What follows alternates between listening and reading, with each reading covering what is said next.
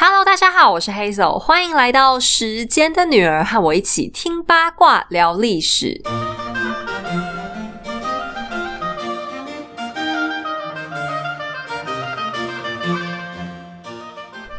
今天在故事开始之前，想先跟大家讲一件事啊，这件事很难得，不是什么好事。我真的第一次在频道上讲这种。真的算是一个坏消息的频道事物哦。By the way，我开始之前我要先讲，因为我昨天去打了疫苗，我现在其实有点不太舒服。可是因为你们也知道，我最喜欢拖到最后一秒，再不录要来不及了。所以如果待会儿中间你们发现好像声音听起来有点不太一样，很可能是我中间停下来先去休息，然后重新继续录的关系，请大家见谅。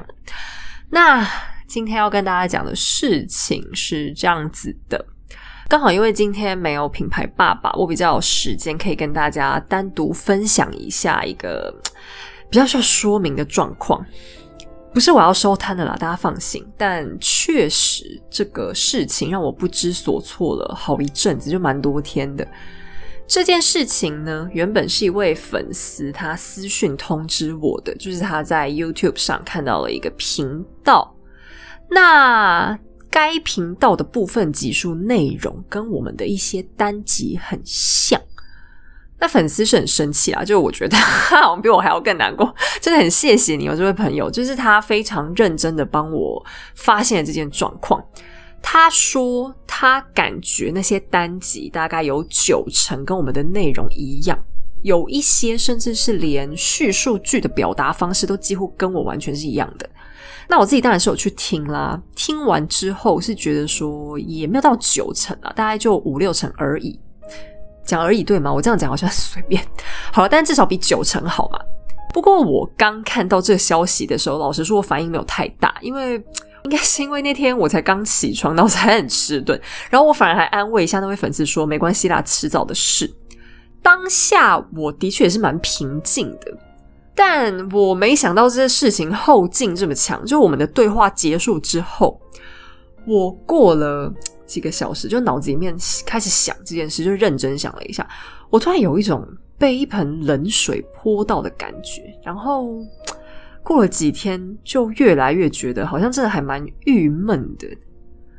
那这件事情最尴尬的地方是，那一位 YouTuber 也是所谓的一位创作人。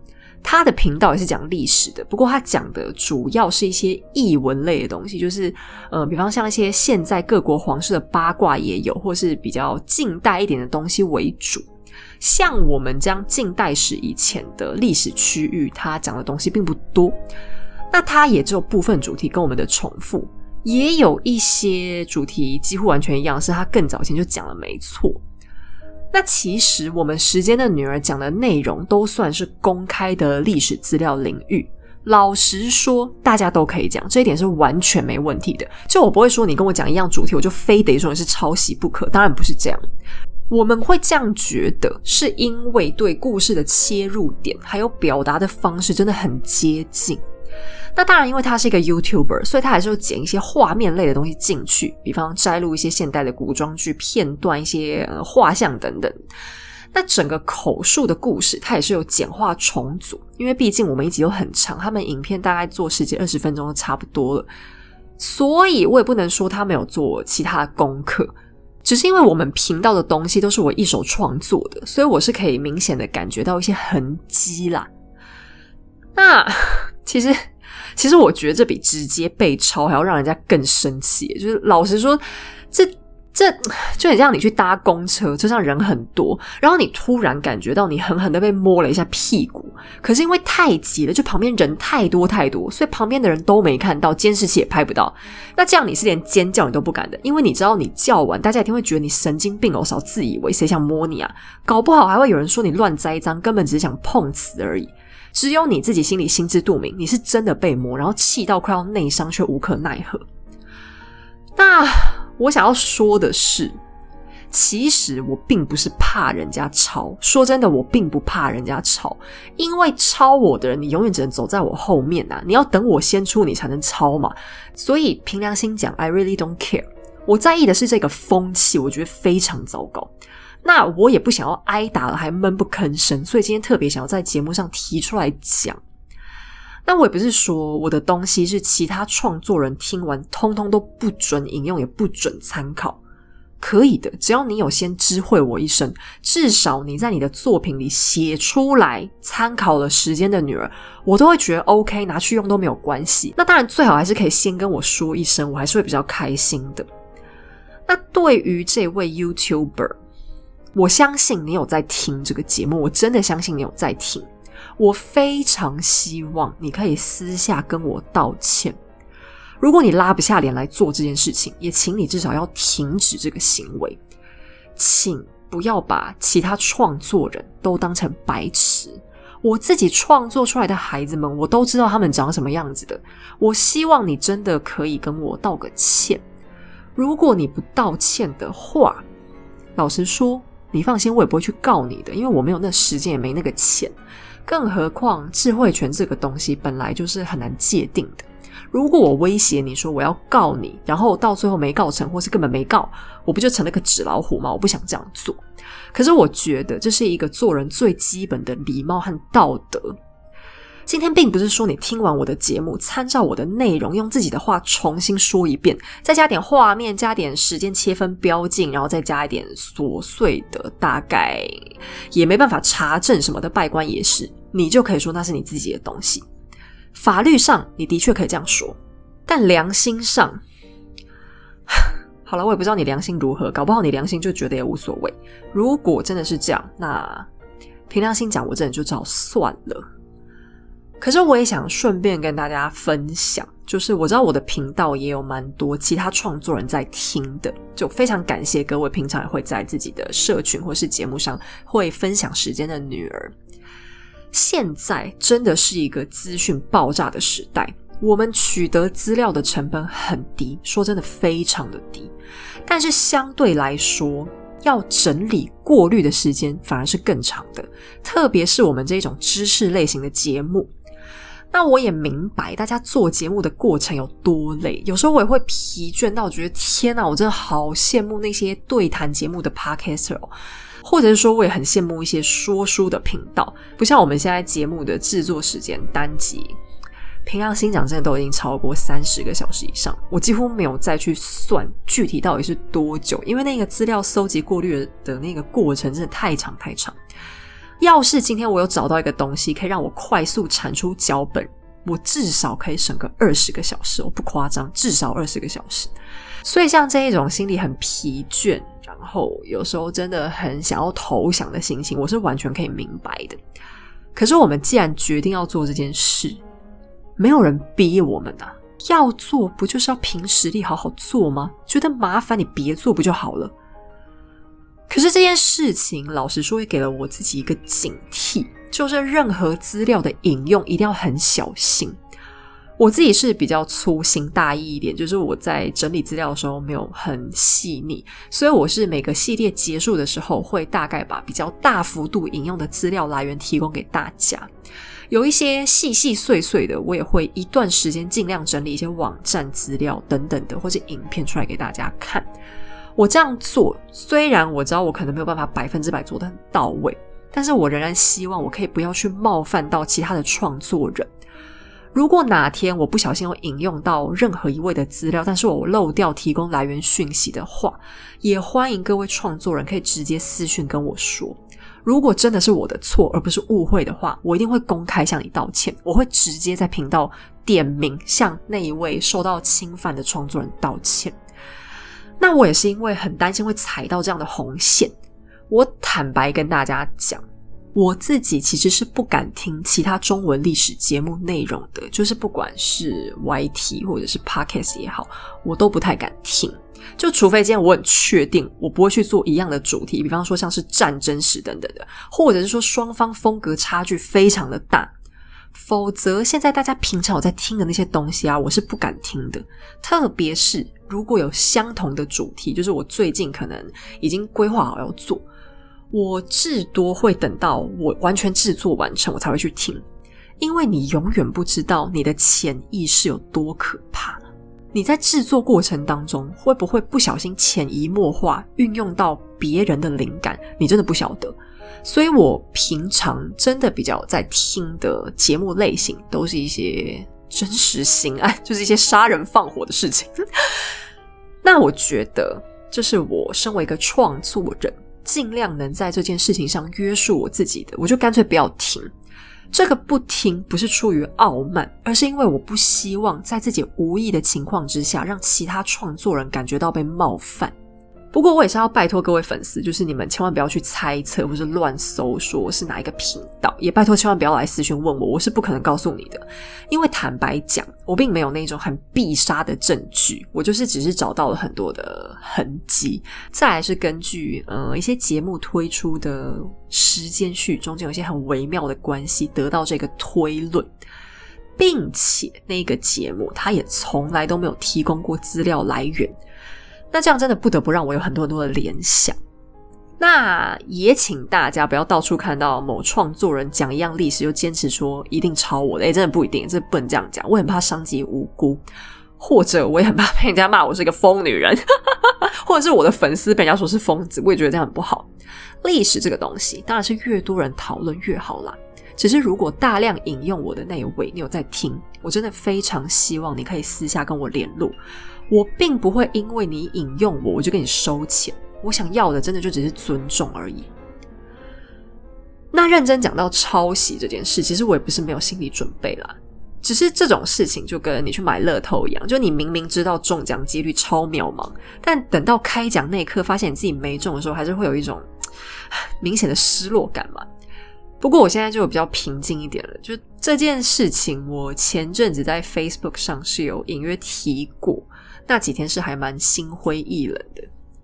好啦，对，那天后来我就又跑回我的法罗某床垫上躺了一小时，才稍微冷静下来一点，而且还差点又睡着。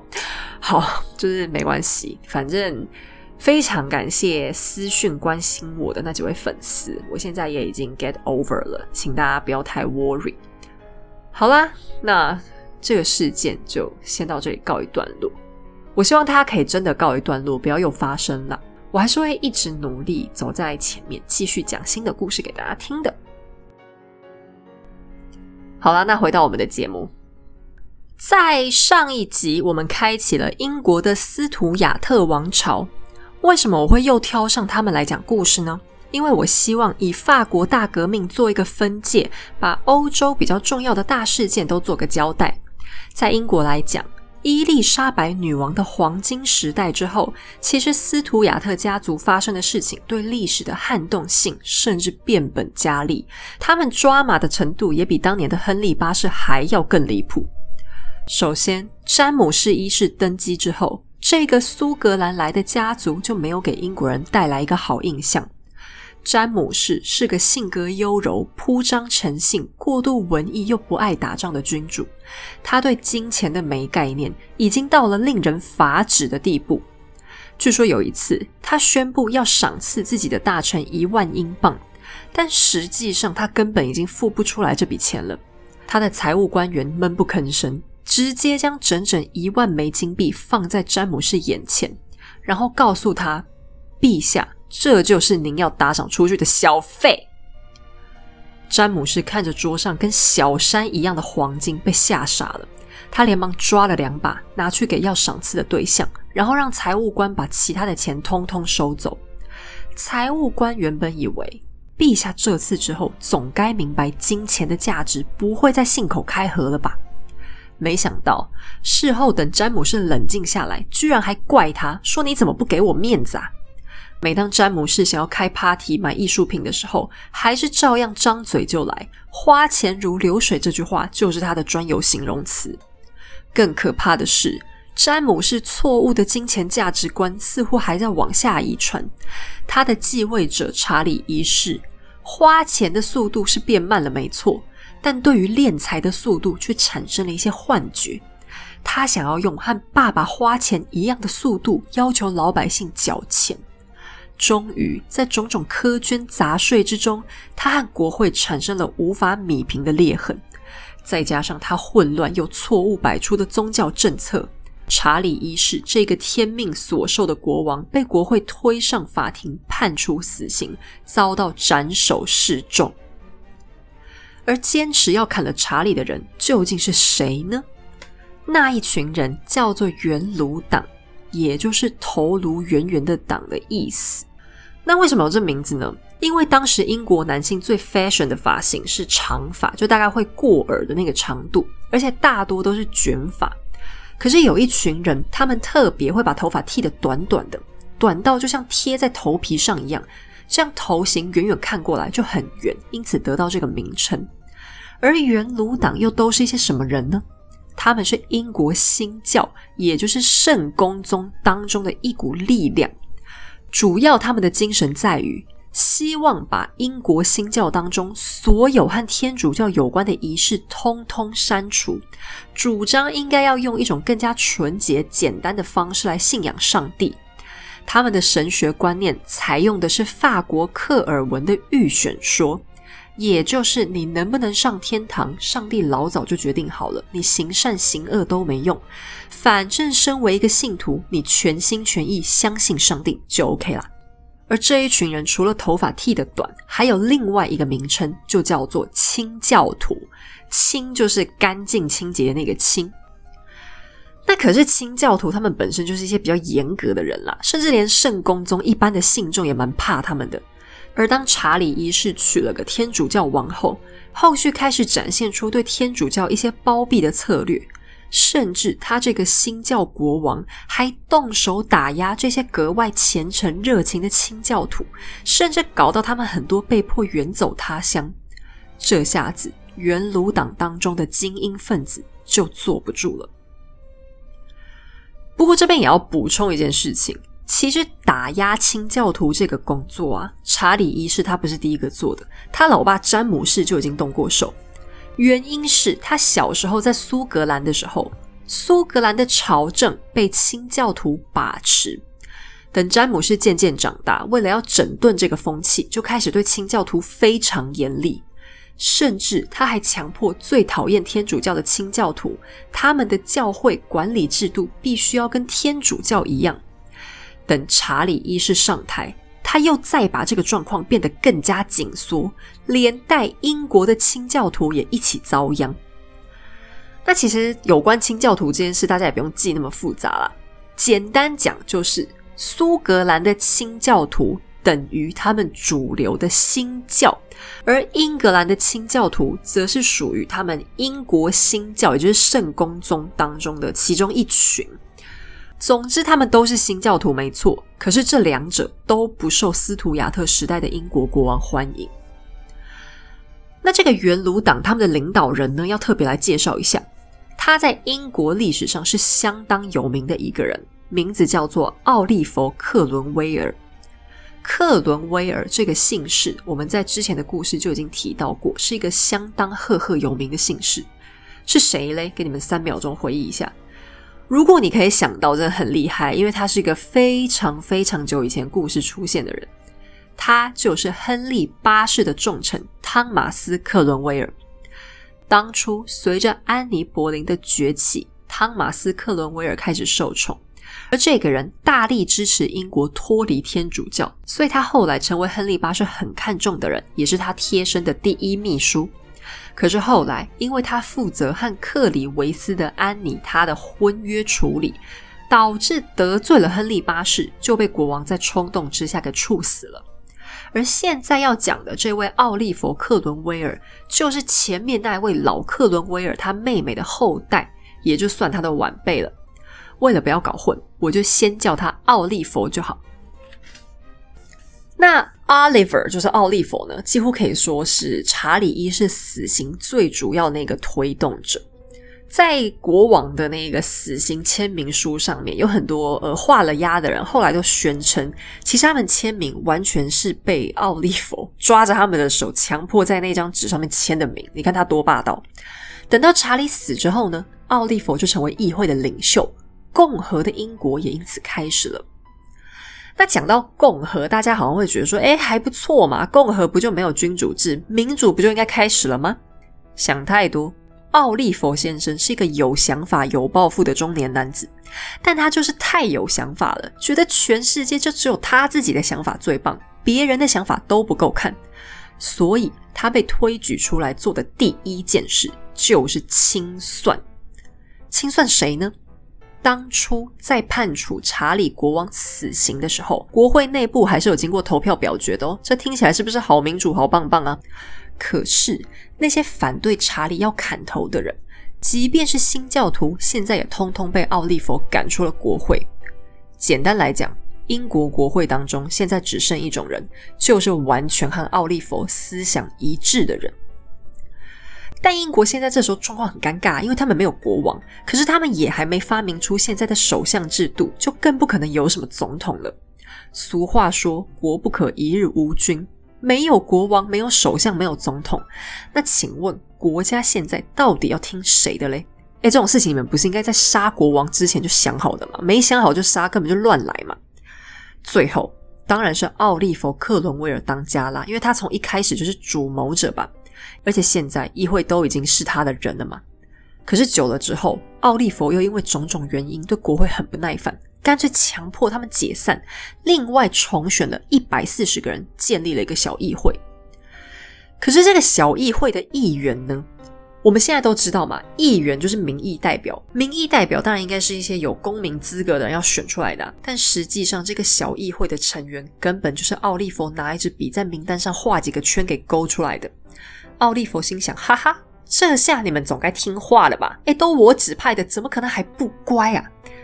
然而他小看了一件事情：权力这个东西呢，你看别人玩，跟自己实际下去玩，差别是很大的。所以这些新上台的议员，从懵懂无知开始变得很有主见，不听他指挥。一气之下，奥利弗再次解散这个小议会，老子还干脆不搞议会了，怎样？那奥利弗这人除了个性不太好，其实他也算蛮能干了。他除了政治斗争，这段时间还是做了蛮多厉害的事情，比方平定苏格兰和爱尔兰，让他们不要闹事扯英国后腿。啊，当然啊，因为不要忘记哦，英国国王被杀死，同时等于苏格兰和爱尔兰国王被杀死了。他杀的不是他们自己家老板而已，把人家家老板都杀了的意思。那那你们英国人的想法，不代表人家两国要同意嘛？那当然会很多很多意见。然后呢？奥利佛还建立了很完善的内政制度，让英国的行政效率被提高，也还建立了强大的海军，不断扩张英国海上的势力，奠定他们后续成为日不落帝国的基础。并且，奥利佛也并没有忘记穷苦人家。接续在伊丽莎白的济贫法案之后，奥利佛还设置了济贫工厂，里面主要负责收容的是三岁以上的孤儿小朋友，给他们工作。那我们现在这样讲，一定觉得，哎，三岁就叫人家工作，这样很变态吧？这不是童工违法吗？那讲是讲工作，其实是蛮轻松的，啊并不是叫我们去搬砖啊，或者去砍柴什么的，没有那么可怕。其实就是让他们防防沙，然后还会教小朋友读书识字，给他们饭吃。这个措施很重要哦，因为在以前孤儿是非常容易饿死的。大家环境不好嘛，手头上本来就已经不会有多余的钱去养别人家的孤儿，怎么可能？这在现代都不太可能了。再加上欧洲正在经历小冰河时期，就天气不是很稳定，常常寒流来，那农作物就很容易死掉。家境过于贫困或者父母双亡的话，一般来讲，这些孩子根本就不会有人管他们的死活。聪明一点的孩子，可能就会被地方社团吸收，变成扒手、小偷之类的。但如果没那么机灵，这些小孩又一定会被活活饿死，两种下场都很糟糕。所以，济贫工厂可以说是解决了非常重要的社会问题。那奥利弗这些壮举对英国的影响很大，甚至还让现代英国人把他选为最伟大的一百位英国人的第十名。这是 BBC 曾经做一个调查，在十几年前做的。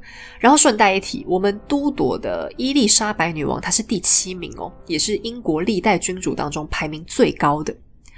可是现在的英国人这样想，她不代表当时的英国人是这样看待的。权力腐蚀人心的速度快到超乎你的想象。奥利弗原本的理想是要建立君主立宪制度，可是现在国王被他杀了，哪来的君主？议会也被他一直乱搞，那怎么立宪？他干脆偷偷策动一些有钱人和大官，最主要是一些高级军官们拥戴他出来当护国公，也就是摄政王的意思。那他其实本来也不是想当护国公，他就是想当国王。可是他有一个宝贝女儿，是一个很聪明的小。可是他有个宝贝女儿，是很聪明的女生。这孩子很害怕爸爸会被吐口水淹死啊，所以就恳求说：“爸爸，你不要这样做，退而求其次就好。”于是奥利弗还是只坐上了护国公的大位，至少名义上他不是国王嘛，所以反对他的声浪也比较没那么刺激。好啦，现在全英格兰就奥利弗他一个人最高贵，什么事情都他讲了才算。这位曾经充满理想与信仰的男子彻底腐败了，他比国王还独裁，比查理一世还更疯。他毛起来打压所有不信新教的人，甚至还把全国依照军事制度分区，派警察在各地做眼线。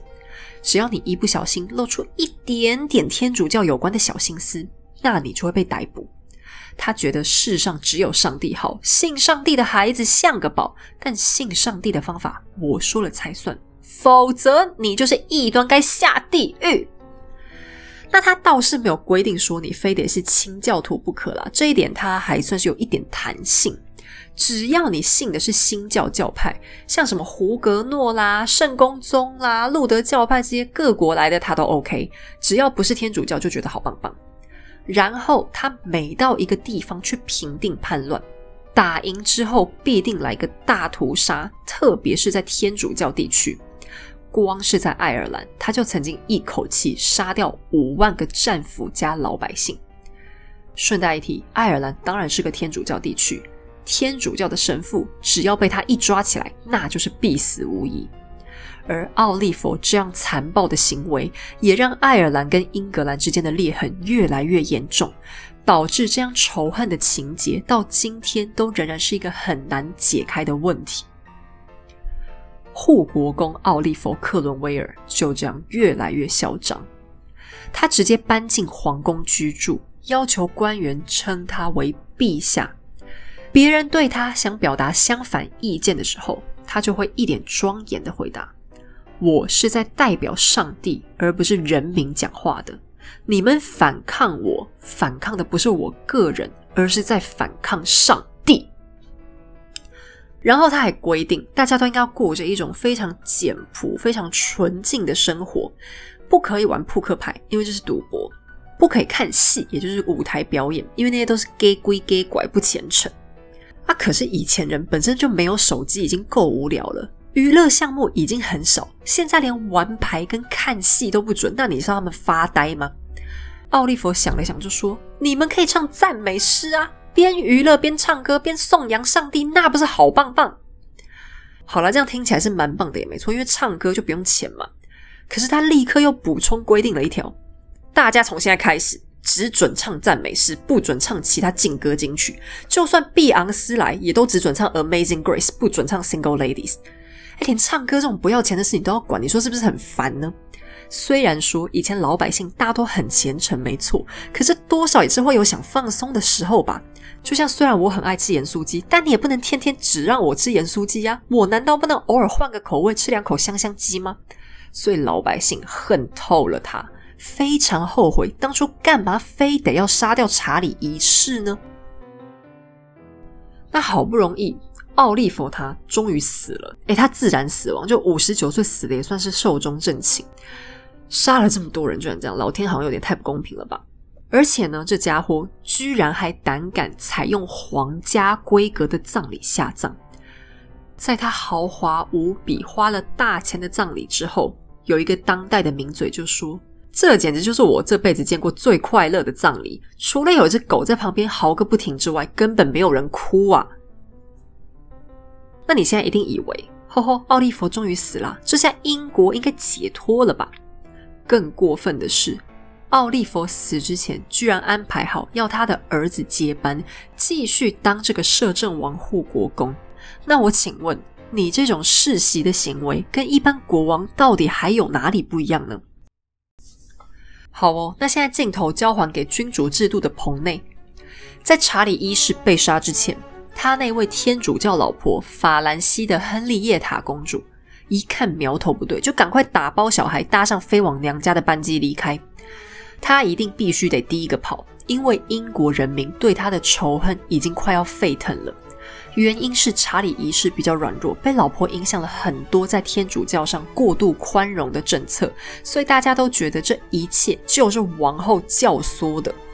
但亨利叶塔回娘家的时机相当不巧，当时碰到法国的投石党之乱，他的嫂嫂奥地利的安妮正带着当时的小太阳王兄弟到处逃命。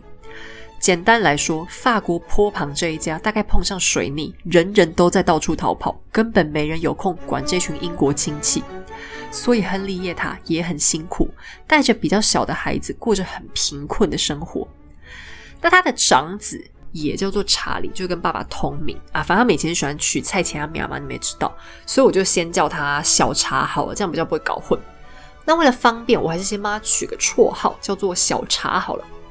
小查呢，起先是被爸爸老查理赶出家门的，因为他担心，要是自己有个三长两短，儿子在旁边也会危险被杀，于是就让他先跟妈妈一起逃跑。可是等到老查理被砍头之后，情况就又不一样了，因为英国人砍掉的不只是英国国王，同时也是苏格兰国王。按照法律，小查应该要立刻登基去当苏格兰国王，否则王位不是悬在那边吗？变成共和的只有英国，可不包含苏格兰呢。所以他赶回苏格兰报道当国王，然后重整旗鼓，带着苏格兰军队，打算回去干掉那个奥利弗·克伦威尔。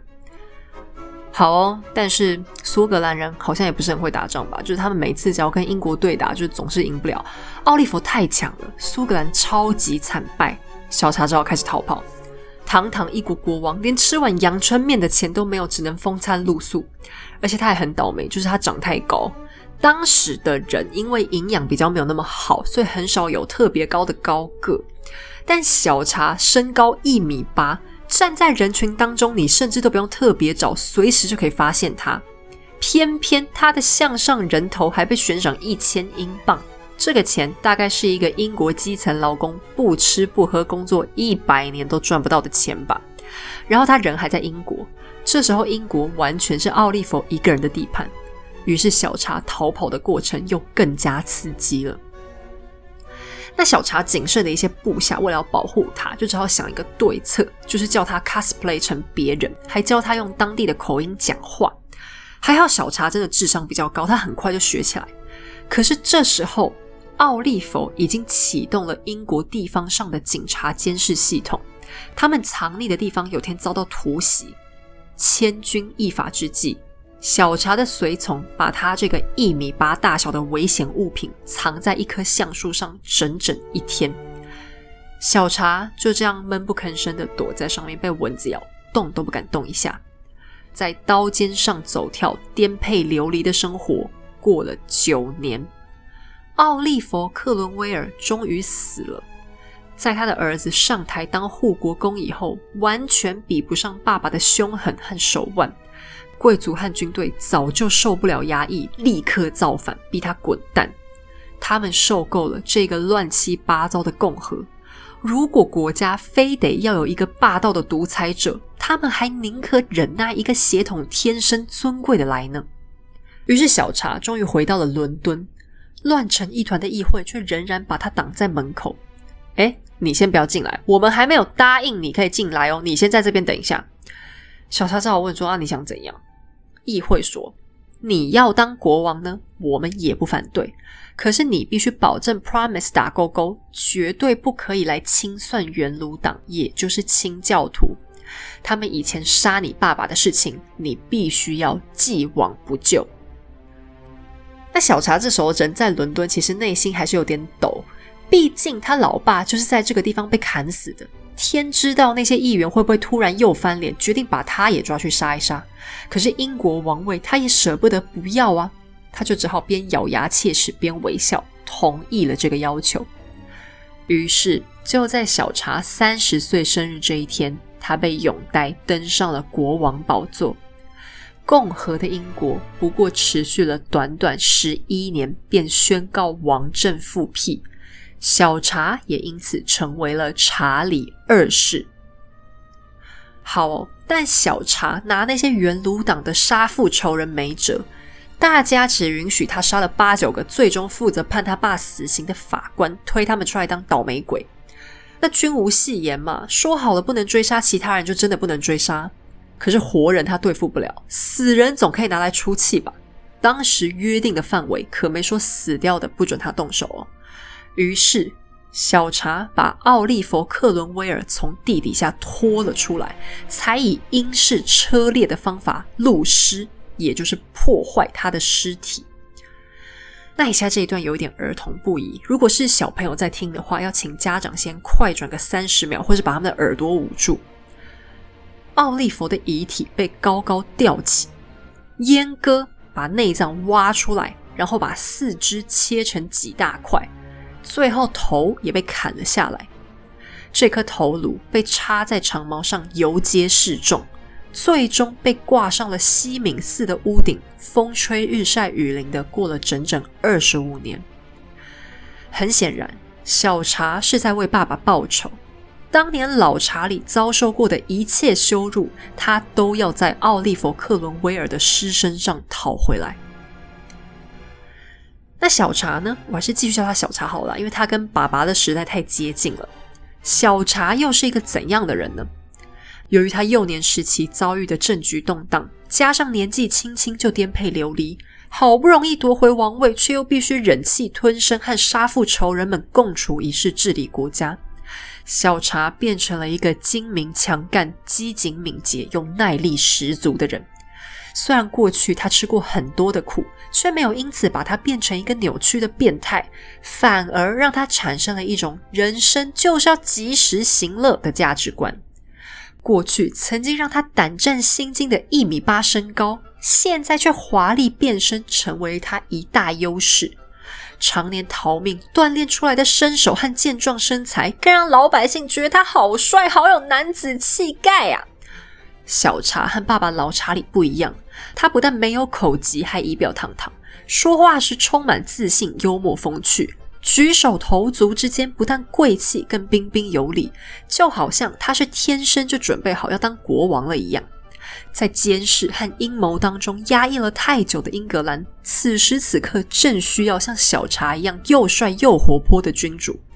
人们好像忘记当年曾经有多么痛恨他的父亲，深深陷入了对新国王的崇拜里面。而由于老查理的惨死，老百姓对小查又感到有点抱歉。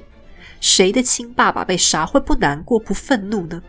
于是人民决定要用更多额外的爱来支持这个偶像级的君王。那这件事情很重要，因为这个亏欠的心理让小茶变成一个几乎是被人民溺爱的国王。再加上他是一个很亲民的人，他并不反对偶尔走出去跟人民混在一起，所以老百姓看着他就像看着邻居家的小男孩。他偶尔会调皮，偶尔会做一些忤逆大人的事情，可是谁家的孩子不会多少叛逆一下？你又怎么能对这样一个充满活力、经常拉着你的手喊叔叔阿姨的年轻人永远生气下去呢？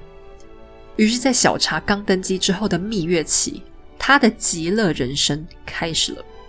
他热爱各种 party，什么跳舞趴、变装趴、打猎趴，他通通都要参加，偶尔还要赛个马。贵族们只要喊开 party 了，你就一定能在里面找到国王，百分百肯定。那小查的爱玩当然不可能是只光参加 party 啊！参加 party 的重点是要干嘛嘞？当然是要认识妹子啊！查理二世大概就是英国史上情妇最多的国王了。从露水姻缘到长期关系，他都各有心得。而查理二世的女人们，表面上只是一群提供八卦耳语的素材，他的一生轰轰烈烈。可是他人生当中的很多大事却完全离不开这些女人。在伦敦四处留情了两年以后，堂堂国王当然还是要先解决一下婚姻大事嘛。那这个时候其实小茶年纪已经不小了，已经三十好几。其实我应该要叫他大茶才对，但没关系，因为他心里其实住着一个少男，所以我还是一直叫他小茶好了。到三十多岁还没结婚呢，这在当时简直是不可思议。不要讲国王了，一般身价不是太差的男贵族或者是比较有钱的家庭，连二十岁都不到就会被抢光的。那为什么呢？原因也很显而易见呢。小茶流亡的时间长达九年，在流亡之前，国家就已经动荡不安，爸妈根本没心力帮他安排。等到流亡开始，各国贵女的家长们眼看他被踢出王室，连下一顿饭都不知道在哪里呢。这在中国古装剧来讲，就是所谓的废为庶人。庶人就是死老百姓，而且他还是个没钱的死老百姓。试问，有哪个贵族肯把女儿嫁给一个不但穷，还正在被通缉当中的死老百姓呢？而其中，当小茶流亡到法国找妈妈的时候，曾经也认识过一个让他心跳不已的女孩。她是太阳王的红衣主教马萨林，他的外甥女侯廷斯曼奇尼，也就是过去在红妆法兰西当中我提到的曼奇尼五姐妹当中的老四。但这五姐妹很狂，我讲过她们的故事，五个至少有三个都当过太阳王的情妇。侯廷斯比较特别，太阳王也追过她，可是她真正爱上的男人，则是一样风流倜傥的小茶。在繁华的法国宫廷里，小茶就这样深深爱上了这个有意大利血统的美人。于是他鼓起勇气开口，向侯廷斯的叔叔马萨林求情。然而这个时候，马萨林这老狐狸怎么可能会答应呢？当时英国正稳稳的被掌握在奥利弗·克伦威尔的手里，小茶在马萨林看来就是个前途堪虑的年轻人。像侯廷斯这样的美人。绝不能被浪费在一个英国通缉犯的身上啊！于是这门亲事就这样被他果断的回绝了。等到后来，小茶回到英国登基，马萨林当然是懊悔不已。可是，一切都来不及了。马萨林这次主动上门提亲，骄傲的小茶却不再看得上这门亲事。侯廷斯只好凭借美貌被叔叔嫁给一个超级有钱的公爵。可是婚姻状况却一塌糊涂。由于侯廷斯实在太过美貌，她的丈夫是一个超级醋罐子，生怕老婆在外面沾惹其他男人。侯廷斯动辄得救，为了怕妻子被带坏，这位公爵做出种种十分诡异的举动，比方像是禁止家里聘用挤奶女工来挤牛奶，因为他觉得这个行为很淫荡，要是被侯廷斯看到还得了。他母牛都没抱怨，我是不知道他在抱怨什么了。然后他还把家中所有女佣的门牙都敲掉，这样他们就不会乱笑，也就不会勾引男人了。这样都还不够，公爵还强迫侯廷斯每天都要花四分之一的时间祷告，以洗涤他的灵魂，避免出轨。简单来讲，侯廷斯从一个可能的英国王后坠落成为家暴的受害者。那因为实在过得太惨，侯廷斯不得不抛下小孩。有一天半夜，在哥哥的帮助之下逃出家门，又因为他的姐姐妹妹们都受到太阳王宠爱，所以他因此得到了庇佑和一定的年金来让他过日子。最后他逃到英国，和小茶旧情复燃。可是这下再怎么燃也没用，因为小茶这时候结婚了，侯廷斯只能当国王的情妇。接下来，侯廷斯开始放飞自我，在英国玩的超 open 超嗨。他一边当小茶的情妇，一边和至少五个男人交往，甚至还交了几个女朋友。更奇妙的是，小茶并不是不知道这一切，可是他也只是警告警告侯廷斯说：“我不喜欢头上绿绿的感觉，并没有狠下心肠喊分手。”直到后来，侯廷斯的名声实在被他玩到太坏，还被称为意大利妓女。小茶这才渐渐失望，断绝了两个人的关系。那么，小茶迎娶的正宫大老婆又是谁呢？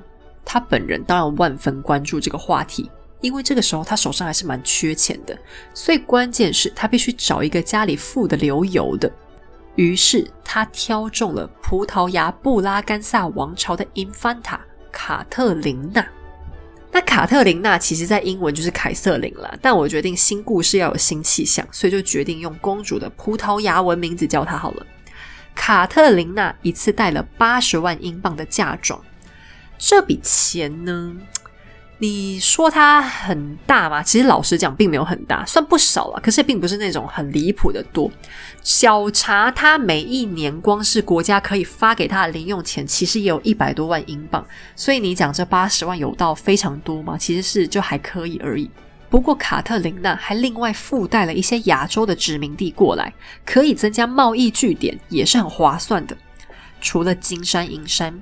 卡特琳娜更带来了一样彻底改变整个英国文化的东西，就是下午茶。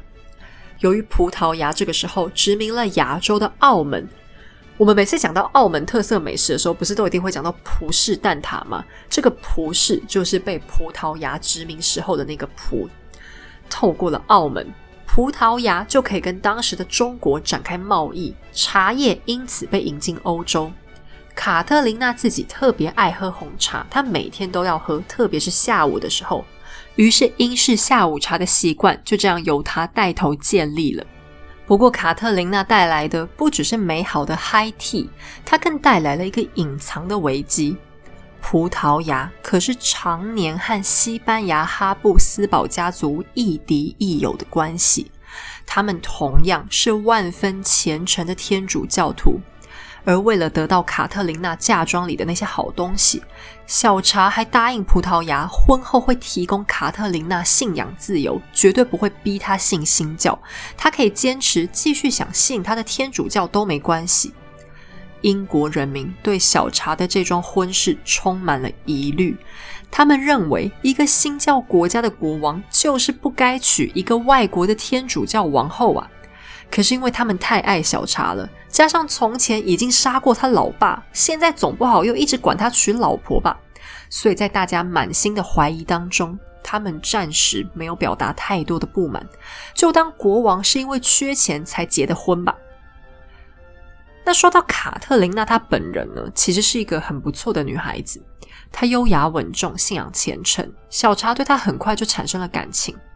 她的婆婆，法国的亨利叶塔公主曾经说过：“卡特琳娜是我所认识过最美好的生物，我很高兴国王深深爱着她，她简直就是一个圣人。”但王太后这个看法并不是英国民间的看法，因为亨利叶塔太后她自己也是天主教徒，当然会觉得虔诚的天主教儿媳妇好棒棒啦。而国王虽然喜欢老婆，也尊重她，却并不是用一种恋爱的爱，更多的是敬爱。小查真正的爱情又给了谁呢？那是另一个叫做芭芭拉·帕门尔的女士，已婚，年轻貌美，家世有点普通。小查对这位芭芭拉的感情很深，让整个宫廷把这个女人捧成偶像，甚至还让她得到了无冕王后的绰号。而他和小茶之间的关系，是卡特琳娜的纯洁、端庄和高贵怎样也拆不开的。为什么呢？因为芭芭拉并不是在小茶登基之后才开始和他交往的。他的娘家原本是一个衰微当中的小贵族，爸爸只是个子爵。可是，当查理一世被判死刑、斩首示众的时候，这个家族暗中全力支持斯图亚特家族，倾家荡产为小查招兵买马。芭芭拉的父亲还在冲突当中战死了。小查逃亡期间，芭芭拉全家还帮助他藏匿、躲避追杀。所以，对于小查来说，芭芭拉几乎可以算是糟糠之妻，甚至。在小查和卡特琳娜结婚以前，他就已经跟芭芭拉生下了一个儿子，被封为公爵。当小查结婚的时候，他还正怀着第二胎呢。小查对于这个情妇的宠爱是明目张胆的，他公开将芭芭拉封为官方情妇，一时之间吓坏了整个伦敦。那你可能会觉得很奇怪，这有什么好惊吓的？欧洲官方情妇不是满地都是吗？诶，大家不要误会，其实就算是玩很开的太阳网，基于宗教的理由，不希望人民心中产生太过负面的印象，对外都还是会把跟情妇的关系遮遮掩掩的，毕竟不太体面嘛。而小茶的爸爸和爷爷都没有情妇。因为总的来说，他们两个是属于就比较喜欢男生的那一种，那当然没有女生情妇啊。而更前面，都铎王朝最后的三任君主。一个还是小屁孩的时候就驾崩了，另外两个是女王，所以严格来说，英国已经有一百多年都没有官方首席情妇的角色了。一时之间，小查的公开放荡让人民不知所措。他还蛮不讲理的，硬要把芭芭拉安插到卡特琳娜王后的身边当寝宫夫人，也就是职位很高的王后女官。一向温柔恬静的卡特琳娜终于被激怒，她和小查大吵，更经常在房间和芭芭拉起冲突，最终竟导致国王夫妇陷入了冷战，好一段时间拒绝和对方说话，过了很久才和好。当然了，小查的情妇才不止如此。我在红妆法兰西的番外篇当中介绍过他另外一个很有名的情妇尼尔贵恩。尼尔是个女演员，出身只是贫困的一般百姓。原本英国上下都是很看不起她的，但是靠着幽默风趣、不摆架子，还有非常直率的性情，尼尔不但赢得了小查的心，还让市井小民们居然也喜欢上了这个所谓国王的婊子。小查另外也还有一大堆的情妇，有小贵族，有女演员，有别人家的老婆。他也因此成为了伦敦第一时间管理大师。为了他的个人嗜好，他甚至废除了英国常年存在的通奸罪，甚至他还得到了一个绰号“快活王”，因为每天他都过得太快活、太爽了。而他这种很喜欢时间管理的嗜好，让卡特琳娜非常痛苦。更加打击她的是，她一再的流产。原本王后还希望能靠孩子的出生挽回丈夫的心，却只是一再带来失望。而这个时候，伦敦却开始接连发生可怕的大事。首先是鼠疫肆虐，也就是黑死病卷土重来。从一六六五年四月的那个时候开始，伦敦每一周。都至少有一千个人丧生。等过了五个月之后，每个礼拜更高达七千人死去。最后，这场鼠疫一共带走了十万条人命，使伦敦的人口在短短一年多之内就少了五分之一。而在鼠疫爆发的第二年，又再发生了一件惨剧。那一年天气非常干燥。伦敦已经有大半年没下过雨，在秋天的一个凌晨，一位面包师傅要下班回家，他把店里的灯火都熄灭了，却忘记烤炉的门没关。那以前的烤炉当然就是用木材或是炭来烧啊，又没有电，也不可能有自动倒数计时这种设计嘛。于是火苗就悄悄地窜了出来。那家面包店恰好在一个小街区，当时伦敦的房子几乎都是木造的。而因为人口暴增的问题，所以房屋还盖得很密集。你可想而知，这些易燃的建筑几乎是瞬间陷入了一片火海。那一天，因为刚好是礼拜天，礼拜天在呃基督教世界来说，就是一个不能工作、应该好好休息的安息日嘛。所以，当伦敦市长听到失火之后，他反应非常该死。哎，礼拜天呢？我安息日干嘛要工作？就失个火而已，你们不能自己救一下就好了吗？他就这样回去睡觉了。结果等到他终于发现，哎，怎么外面的天色不太对劲？大半夜的，怎么看起来红光一片呢？于是他才发觉大事不妙，赶去现场。这个时候火已经太大了，超大，爆大，大到把伦敦的白厅都整个烧掉。那白厅是哪里呢？那是亨利八世的爱厅，一座巨大的豪华宫殿。他曾经拿来送给安妮·柏林，而且后来很多的英国国家大事都是在这边办理的。那我有讲过，都铎时期的建筑现在在英国是很难找到的，比较完整的大概只剩下两座宫殿。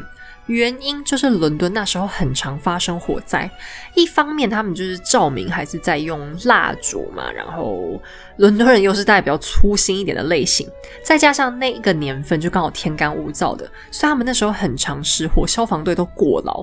而这场大火不但烧掉了白厅，也把亨利八世御用画家小河拜因大师的作品烧了个大半。为什么有许多那个时代的人都并没有留下太多画像，就是这个原因。那还好，最终他们疏散工作做得很好，火灾的死亡人数并不多，可是有七万多人却因此无家可归。那这些好啦，王后不断流产，她至少流产了三到四次，生不出孩子。伦敦发生瘟疫，死掉一堆人，然后还烧了这样一把大火。天主教徒就讽刺的说：“呵呵，你们看，就是你们那个淫荡的国王惹上帝生气了吧？如果是我们天主教当家，绝对不会发生这种事情的。”但新教徒却反过来说：“这一切一定是天主教的阴谋啊！瘟疫的感染源一定是天主教徒弄来的，火也是你们偷放的。王后生不出来，就是因为你们死天主教徒被诅咒了啊！”好哦，那发生这么多事，总该有人下台负责吧？国王不是应该至少被骂个两句吗？诶，结果小茶还更加被夸奖，好棒棒，好帅。原因是在大火当中，小茶带着他弟弟弟叫詹姆士啦，我先叫他小詹好了，就避免跟前面他们爷爷搞混。小茶和小詹在火灾当中奋不顾身，亲自站上火线帮忙打火。伦敦居民就觉得哇，国王兄弟他们好帅啊！消防队员阅历上的猛男就是你们。你看国王，他为了我们连火都不怕，好崇拜他。那小茶还是很懂人民了。火灾结束之后，大家都很害怕，家都被烧掉了，然后那种天火焚城的感觉就造成他们很大的梦魇。更害怕的是，他们感觉天主教会不会突然趁大家现在最虚弱的时候来攻击呢？小茶看到大家都这么惊慌，便亲自骑上马到处跑，安慰人民说：“别怕，别怕，我会照顾好大家的。”那他到底有没有真的照顾好大家呢？有，他还真的算有。其实这场大火倒不见得算是个坏事，因为这场大火不但烧掉了建筑物，也把房子缝隙当中边边角角里面隐藏的老鼠通通烧死了。所以在大火以后，瘟疫也完全停止。然后，伦敦的街道设计原本是很杂乱无章的，因为它是个老城市了嘛。不管是交通或是居民的生活品质都有点混乱。于是，小茶心中就产生了一个宏大的理想。他找了一位大设计师，负责重新建造整个都市，包含像是金融中心、天文台、教堂、宫殿等等。那这样规模的建造工程，不但让整个城市都焕然一新，也急速推动了整个伦敦的经济发展。从此之后，伦敦就成为了一个充满活力的都市。那小茶他也是一个蛮油滑的人，就是他做事手法很圆滑，很很贼。发生了这些这么重大的严重事故，一定还是会被骂。为了怕被骂。他居然大辣辣的把错都推给他当时的内阁大臣啊！那位大臣其实很倒霉，他是一个很认真负责的人，平常工作的时候就是没心没肺、卖肝卖肾的在工作。这个人叫克拉伦敦，在英国的历史来讲，算是一个也挺重要的人。可是他一个老实人，玩不过国王啊，就只好负责背锅，背到人民通通把矛头指向他，疯狂暴骂，把他骂的都只好逃跑去法国躲了。而其实小茶他的执政风格也一直大概都是这样，他是一个很会推事情的人。他在历史上整体来说形象有点谜样，因为他做过的事很多，一切组合在一起就是一个高潮迭起。但你们应该有发现，故事讲到现在，我好像并没有具体的形容给你们听，说他的性格到底是如何，他是急躁还是温和，只爱开玩笑还是偶尔很容易发脾气。我之所以没办法具体的说出来，原因就是他经常做出很多非常矛盾的行为。他可以为了人民的生命安全，在火灾当中奋不顾身，拿自己的命去拼。可是讲到政治责任，他就又打太极。他很敬重自己的老婆，却又强迫老婆和自己的情妇相处。然后他表面上每天都笑嘻嘻的乱开玩笑，然后还很懒得管事情。可是偶尔他又会突然精明起来，抓着大臣紧咬不放。他会用一种引导式的做法，让大臣来当他的马前卒。有一位伯爵曾经讽刺他：国王既没说过什么愚蠢的话，但也没说过啥聪明的话。小茶听到之后没有生气，而是很狡猾的回应。我说的话都是出自我的嘴，没错。但决定可都是大臣们做的哦。那他这样讲就很贼啦，意思是说，哎，话我讲归讲，但是其实所有责任都跟我没关系。不过其实严格说起来，小茶讲的也不能算他有错了。他统治的英国和他祖宗十八代统治的英国，其实已经完全不是同一个样子了。打从查理一世被砍头以后，英国的王权根本没有可能恢复到从前。国会完全搞清楚了，他们对国家政治的权力到哪里，国王都杀过了，我们还怕屁怕？可是小茶流亡到法国的那段期间，跟太阳王认识了。太阳王是他的表弟。所谓血浓于水，随后他们两个就这样一直保持私下联络的关系。他对太阳王在法国那一种高度集中王权的统治非常神往，就很羡慕啊。所以小茶心里对国会其实意见很多。那这时候的海上霸主西班牙正在慢慢的衰落当中，他们已经是卡洛斯二世的时代了，所以他们已经把葡萄牙也弄丢了，然后也已经失去在荷兰的主导权了。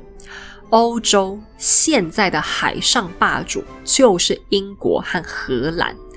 那法国没有哦，因为其实法国是比较爱管陆地的，海洋上他们比较会让给其他国家当舞台。而荷兰是一个很厉害的国家，他们跟印钞机一样，超级会赚钱。小乔就心想：可恶，我要当海上最强的啦！那国会一开始听到他这个想法，是支持他，觉得说：对我们不要再当老二，我们要当老大。所以他们硬是新通过了一些海上法规，再根据这个新法规坚持说：哦，你们荷兰在海上侵犯到我们权利了哟。这个行为就是所谓先射箭再画靶的感觉了。反正他们就是想找点理由来跟荷兰挑事嘛。那反正呢，两边就打起来了。可是荷兰真的太有钱，科技又太进步，英国没打赢，算是小输了一场。那这下打输了，国会就有很多议员心想。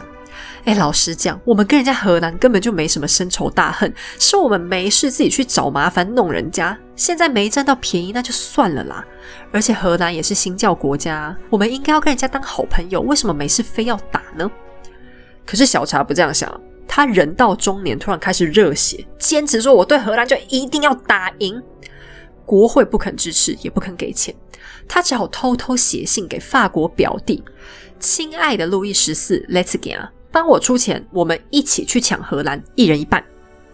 路易十四回信给他：“No，我又不是印钞机。”小茶又只好写了：“那怎样才要帮我出？不然你贷款利率多少？不会比地下钱庄还高吧？”太阳王最终回答：“老子不稀罕钱，钱我有的是，你不还我都可以。可是你有空以后就要改信天主教，还要让整个英国都乖乖改信天主教。”小茶居然马上就答应了。那到底为什么小茶会答应？对我来讲，真的是一个谜啦。当然，很多历史学家都会有很多种种的解读，可是我个人到最后都还是没读懂为什么他非要这样做。因为我们摊开来看哦，英国跟荷兰的关系真的没有到什么非打败人家不可，他们并没有什么历史性的深仇大恨。可是，身为英国国王，却是非信新教不可。到底为什么小茶要这样做？我真的是不太能理解啦。于是，小茶和太阳王就签了一个叫多佛密约的东西。那这件事情最幽默的是，英法他们真的一人一边出发去打了荷兰，太阳王也真的帮忙出了钱，而且后续他偶尔都还会再给小茶一些零用钱。但是，英国这边居然。打输了，法国那一边却是大获全胜。外英国人这下当然警备送啊，觉得自己被法国利用了。他们开始怀疑国王，你跟法国之间是不是不清不楚，偷偷在勾结？那最主要也是因为英国皇室这时候接连发生了几件事，让大家这些怀疑越来越合理。首先是小查纳了一个新情妇，叫做普兹茅斯女公爵路易斯。这位路易斯她不是一般人，她是法国一个落魄贵族的女儿，长得十分漂亮，有着一头黑发和会说话的眼睛，举手投足之间又有浓厚的优雅气息，而且还是个相当有胆识的人。她靠着关系进入宫廷，成为法国奥尔良亲王妃的侍女。那奥尔良亲王妃是谁？她是小查的妹妹。她妈妈当年逃难逃到法国的时候，就把妹妹嫁给了太阳王的弟弟。所以这位亲王妃，她是英国公主，也是太阳王的弟媳妇，同时还是太阳王的红粉知己，更是小查的妹妹。哇塞，这身份之显赫的。所以路易斯跟在亲王妃旁边，就经常会跟太阳王见到面。一向爱好女色的太阳王，按照他的老剧本来讲，应该是会被吸收进入他自己的后宫。可是此时，太阳王却做出了一个英明的决定。看着路易斯的眼睛，他判断这不是一个普通的漂亮女人，把她放在我的后宫当中太浪费了。于是他私底下给了路易斯一个任务，在英法外交事务上，太阳王首先派遣原本就是英国公主的弟媳妇出使英国，并且要带着路易斯一起去。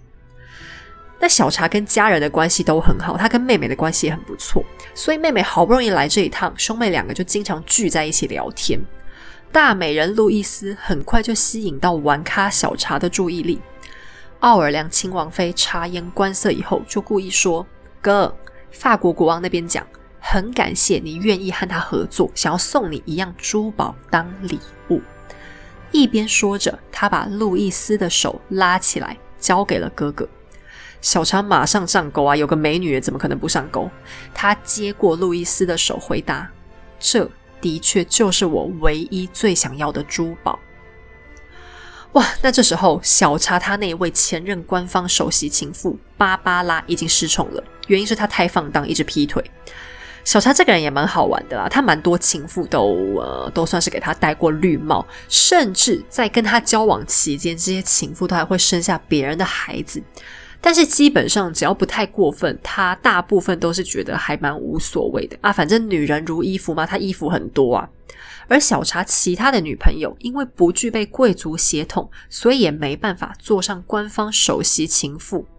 路易斯的出现就恰好填补上了这个空缺。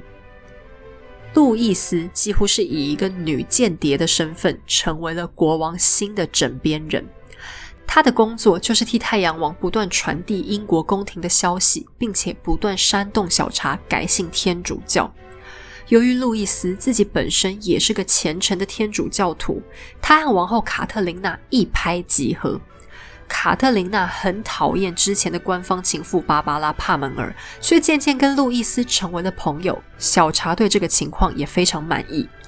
可是国王满意，人民非常不满意，因为国王身边的天主教徒越来越多。小查这时候在路易斯的鼓动之下，开始要实践那个多佛密约。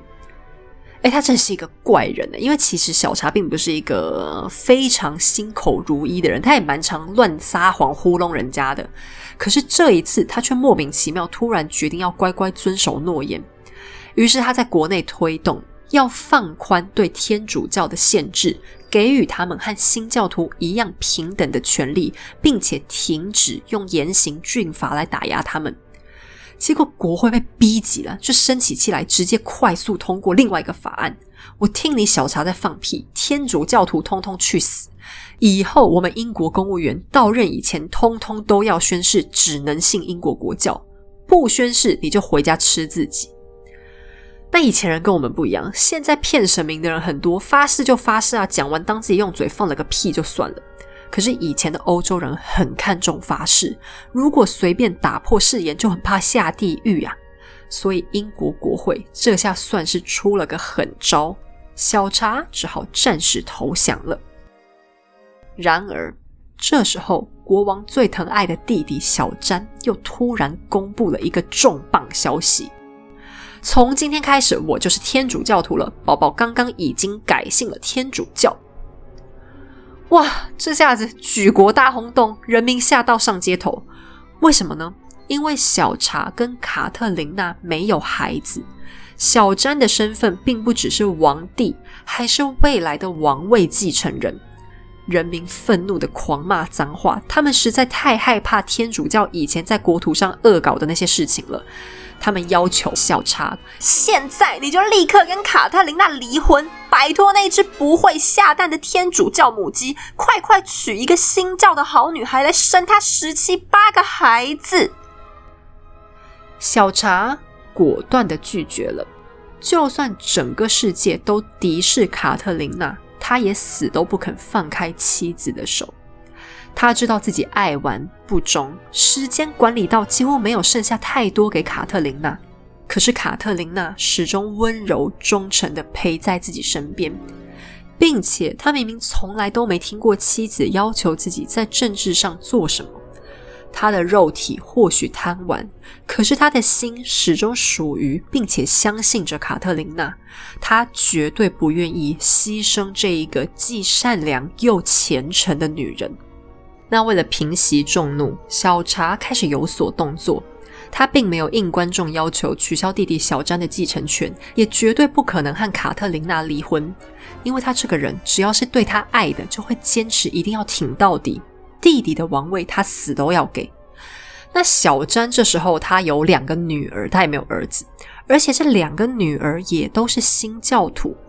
其实他改宗天主教的事情，小查早就知道了。他并不是公布之前才改的，他其实已经隐瞒了大概有快十年的时间。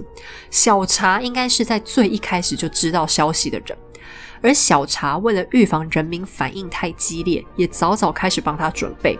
他赶快把两个侄女送走，坚持让他们以新教教育抚养长大。现在他还提出来。要把大侄女玛丽嫁给荷兰的执政，也就是信仰新教的威廉。那人民想了想说：“好吧，反正就算小詹信天主教，但他年纪跟小查差不多大。小查如果挂了换他上，大概他也做不了几年啊。反正以后公主夫妇都是新教徒，我们应该不用忍耐天主教徒很久吧？可是呢，比较激进的新教徒坐不住了。”他们不愿意让国家冒任何一点风险，便开始操弄一场恶毒的政治阴谋。有人伪造出一份文件，上面是天主教当局指示英国的天主教徒对国王进行刺杀，而上面联络人的名字是王后卡特琳娜的私人天主教神父。这份文件正在暗示。是在王后的授意之下，派出他的神父帮忙联络，要策动英国天主教徒杀死国王。那这份文件，小查从头到尾根本一个字都不信。他是很了解卡特琳娜的，他说过很多次，卡特琳娜就是一个圣人，他无法想象这世界上有任何一丁点不好、肮脏的事情跟他沾上关系。可是他喜欢卡特琳娜，人民又不喜欢。现在听到这个消息，大家立刻买单，认为王后就是天主教派来英国的毒药。他和王储小詹联合在一起，再加上那个天主教的婊子路易斯，三个人就这样操控着国王，要让法国的天主教势力吞噬英国。而更加雪上加霜的是，法国的太阳王。这个小茶曾经的盟友突然倒打了他一把，背叛了小茶。太阳王眼看着英国即将陷入暴乱，认为这是个不可多得的好机会。只要英国乱下去，就会越来越衰弱。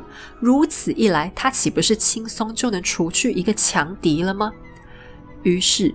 他一边拨些小额的零用钱给小查安抚他，另一边却偷偷泄露当初多佛密约当中有关天主教的相关内容。这下可好，国王和天主教勾结的传闻被坐实了，伦敦瞬间陷入一场新的风暴。议会的怒火，人民的怒火，带来比伦敦大火更可怕的破坏。国会当中。激进的新教势力开始大肆搜捕任何疑似是天主教的信徒，甚至还逼迫小查签下了三十多份的死刑执行命令。小查就这样被国会狠狠地踩在脚底，王权早就不负任何高度。而他最亲爱的弟弟小詹，在威胁与恐惧之中逃离了英国。父亲遭到斩首示众的阴影，再次蒙上了这对兄弟的心。快活王查理二世这下再也笑不出来了。八卦时间，今天要讨论的八卦只有一个。查理二世不是以新教教育养大的吗？为什么他的宗教政策这么容易被动摇呢？而为什么小詹又这么突然的会选择要改宗呢？其实不管是小詹还是小查，他们年轻的时候都过得非常辛苦。当爸爸老查理被砍死以后，这两兄弟甚至连逃亡都不能在一起，因为这样风险太高。王位的第一、第二顺位继承人一定是要分开跑才比较好的。那小詹也是受尽屈辱啊！他中间曾经有被抓到之后被软禁，最后还是打扮成一个女孩子才逃到国外。那让他惨成这样的凶手是谁？是英国的清教徒啊！让小查躲在树上逃避追杀，让他们家庭破碎，让他们父亲惨死的凶手就是英国的清教徒啊！那你要跟我说这件事情事过境迁，他们没有阴影，我觉得你一定是在开玩笑。小查表面上经常都笑嘻嘻的，可是内心的他真的也是这样吗？如果是我，当我看着那些国会议员的时候，我心里面一定会默默的点名，这里面的谁谁谁，当年就是在我爸的死刑同意书上签过名的。你说这种怨念怎么可能会忘记呢？那从上一集的詹姆士开始，你也可以发现，斯图亚特家族本身就不是一群。特别有所谓信念的人，像都铎家族，他们对自己的信仰价值观就非常清楚。可是斯图亚特，他们从詹姆士一世开始就给人一种淡淡的感觉，这很可能是由于詹姆士在成长当中就不断受到新教徒干扰的原因。这个状况也一直延续下来，影响着他的孩子们。所以，对于小查来说，新教信仰是一种政治必要，而不见得是心灵上的必要。当他看着妻子卡特琳娜的时候，卡特琳娜给他的感觉是很平静、很温暖、很柔和的。也就是说，卡特琳娜对天主教的虔诚给他的感受很正面。而且，小查他们的妈妈，法国的亨利叶塔公主，也是一个天主教徒。好啦，那一边是跟自己最亲最爱的家人用温柔的信仰陪伴自己，另一边是国家规定我要信的信仰。他的教徒杀我爸，赶走我全家。这放在任何人身上，真的还有办法打从心底的坚持信仰新教吗？那么小詹第一次接触到天主教的地方，则是在法国。为什么呢？因为他逃亡逃到法国去过，在那里他体会到天主教的魅力，并且深深受到吸引。那么，请问又是谁让他有机会去到法国的呢？还是那些追杀他的新教徒啊？可以说，小詹的改宗根本从头到尾都是英国新教的清教徒逼出来的。那他对天主教的信仰和小查对新教的信仰，其中的纯度当然完全不可同日而语。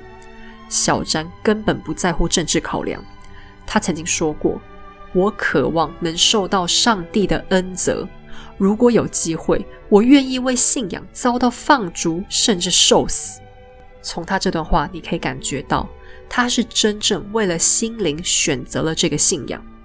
小查起初也是非常反对的，因为他非常希望弟弟可以平顺的继承王位。可是当他明白弟弟真正的心意之后，他也没有多说，只是尽力帮助他安排其他的配套措施。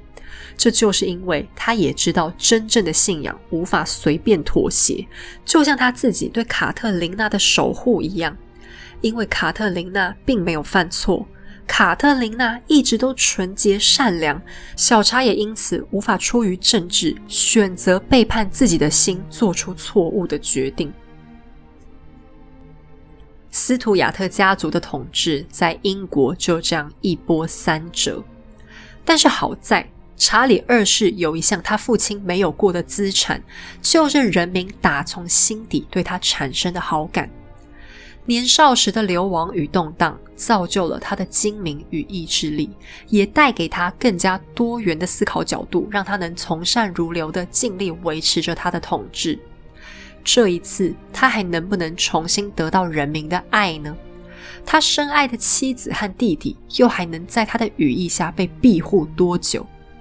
下一期考试有考，但课本却没说的大时代八卦要来了。优秀的英国女性即将再次跃上舞台，成为主角。好了，我们今天的节目就先到这里。在此声明，本节目所有内容均来自书籍著作、国内外专项历史讨论网站或者纪录片，以逻辑梳理以后呈现给大家。希望你喜欢，喜欢的话也欢迎顺手点击节目文字说明页面的链接，顺手请黑走喝杯下午茶，让我可以继续说故事哦。我们下期再见。